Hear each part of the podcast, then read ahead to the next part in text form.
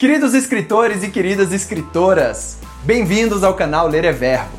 Nem todo mundo gosta de planejar o que vai escrever com antecedência, eu sei, mas uma coisa que eu descobri que é boa para a vida é um bom checklist. E hoje você vai receber uma rápida lista de verificação de 5 pontos para escrever uma cena. Vamos lá?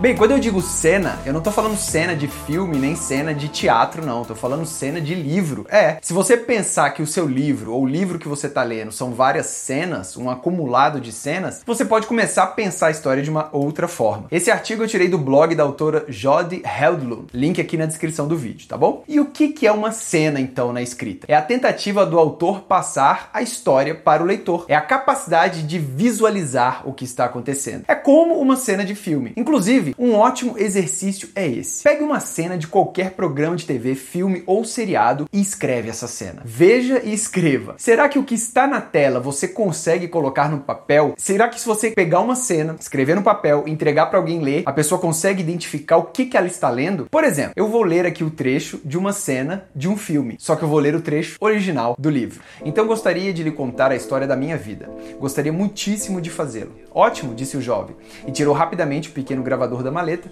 testando a fita e as pilhas. Estou realmente ansioso por saber por que você acredita nisso.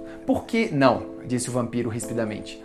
Não podemos começar desse jeito. Seu equipamento já está pronto? Está. Então sente-se. Vou acender a lâmpada. Pensei que os vampiros não gostassem de luz, comentou o rapaz, mas caso ache que a escuridão pode ajudar a criar uma atmosfera, então parou de falar. O vampiro observava de costas para a janela. O rapaz não conseguia tirar nenhuma informação daquela expressão, mas ainda assim havia algo no vulto quieto que o perturbava. Começou novamente a tentar falar, mas não disse nada.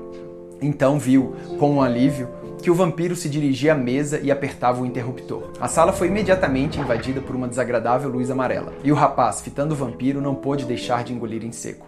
Seus dedos bailaram novamente pela mesa, agarrando a borda. Meu Deus! murmurou, fitando, sem voz, o vampiro. O vampiro era incrivelmente branco e suave, como se tivesse sido esculpido em osso descorado. Seu rosto parecia tão inanimado quanto uma estátua, exceto pelos dois olhos verdes e brilhantes que examinavam o rapaz atentamente, como se fossem chamas saindo de um crânio. O vampiro sorriu, quase melancolicamente, e a substância branca e macia de seu rosto se moveu como as linhas infinitamente flexíveis, mas mínimas, de um desenho animado. Agora, olha que interessante. O filme que eu acabei de escrever foi o Entrevista com o Vampiro. Esse filme foi elaborado a partir de um livro de crônicas de Anne Rice, que no Brasil foi traduzido pela Clarice Lispector. Não é legal? Link aqui na descrição se você quiser dar uma olhada. Bom, agora tendo isso em mente, vamos ao rápido checklist de 5 pontos para você consultar sempre que for escrever ou revisar um trabalho. Primeiro ponto, hora e data. A autora sugere para sempre colocarmos a hora e a data da cena no topo de cada lista de verificação. Isso ajuda a acompanhar o andamento da história, para não ter metade do livro acontecer em um dia e depois apressar todo o resto. Também ajuda a manter o timing dos eventos realistas. Geralmente, se apaixonar, por exemplo, e outros eventos da trama levam tempo. Às vezes, simplesmente não dá para se apaixonar em apenas dois dias. É necessário duas semanas. Ou talvez os personagens ainda precisem de mais tempo para se conhecerem antes de se apaixonar ou ter suas epifanias pessoais. Ponto 2. POV, Point of View, ponto de vista. A próxima coisa que ela sugere é em qual ponto de vista se está escrevendo a cena. Pergunte, qual ponto de vista teria o maior impacto para essa cena? De quem eu poderia usar o ponto de vista que eu ainda não usei ultimamente? Às vezes você percebe que você escreveu quatro cenas seguidas no ponto de vista da heroína e que foi negligenciando o ponto de vista do herói, por exemplo. Ou se não há motivos suficientes para trocar de ponto de vista, deve-se começar a se perguntar por quê? Não se está dando a cada um dos pensamentos internos dos personagens principais o mesmo peso? Ou um dos arcos da história é mais fraco do que o outro? Se sim, o que posso fazer para equilibrar melhor isso? 3. Local e configuração. Onde a cena ocorre e qual a configuração espacial? Vale fazer uma breve descrição. Em nossas histórias, não somos limitados por restrições financeiras ou artísticas ao decidir onde nossos personagens vivem a cena. Podemos colocá-los em qualquer lugar, podemos adicionar a variedade que quisermos de lugares. Em vez de ter metade de nossas cenas na sala de jantar ou no quarto, podemos movê-las por todo lugar que possamos imaginar e tornar as coisas mais interessantes para os nossos personagens e para os nossos leitores. É apertado, há móveis, é suntuoso, o local diz muito sobre a história, sobre os personagens e ajuda o leitor a ambientar a sua imaginação. O clima da hora e da data é também importante. Que luz entra pela janela? É calor, frio, chove?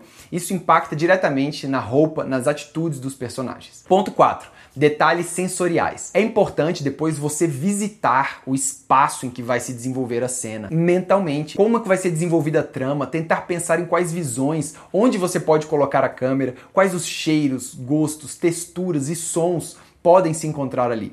Que outros detalhes podem ajudar a definir o clima da cena? Qual sentimento aquele local evoca? E cinco, objetivos da cena. Finalmente, depois de estabelecer o básico, a autora começa a fazer uma lista dos objetivos da história que espera alcançar naquela cena. Primeiro, a gente tem que ter como objetivo incorporar cenas e nas nossas histórias que têm um propósito. E qual que é o propósito de cada cena? É avançar a trama. Por isso, os objetivos da cena podem envolver, por exemplo, aprimorar o tema, desenvolver um personagem, apresentar um problema, resolver uma solução, sempre caminhando com a trama. E é normal e até sadio as coisas mudarem, né? A história toma vida própria. Não sei quem já começou a escrever uma história e de repente ela foi por um caminho muito doido. Mas os objetivos são importantes para a gente manter o foco na escrita de cada cena e para ficar interessante para o leitor também, não só para a gente que está escrevendo. E para concluir, a autora cita que uma das vantagens de escrever por cenas é que é uma maneira fácil de evitar ficar impressionado com a enormidade de escrever um livro. Uma cena de cada vez, e cada cena é construída sobre a anterior anterior, para que lentamente o livro se forme. Claro que tudo que falamos aqui não é certo ou errado, é apenas uma ajuda, um lembrete que pode adicionar mais elementos e enriquecer a sua escrita. Outro exercício legal é você pegar um livro que goste e tentar identificar quais cenas estão ali. No Entrevista com um Vampiro, por exemplo, a primeira cena se desenvolve com outras cenas dentro daquela mesma cena, porque quando o vampiro vai relembrando as histórias dele, vão aparecendo outras cenas. Então é cena dentro de cena. Olha que estrutura legal. Bom, fica aqui a dica do checklist e vamos com tudo. Escrever até morrer, beleza? Um abraço, boa sorte e até a próxima. Valeu!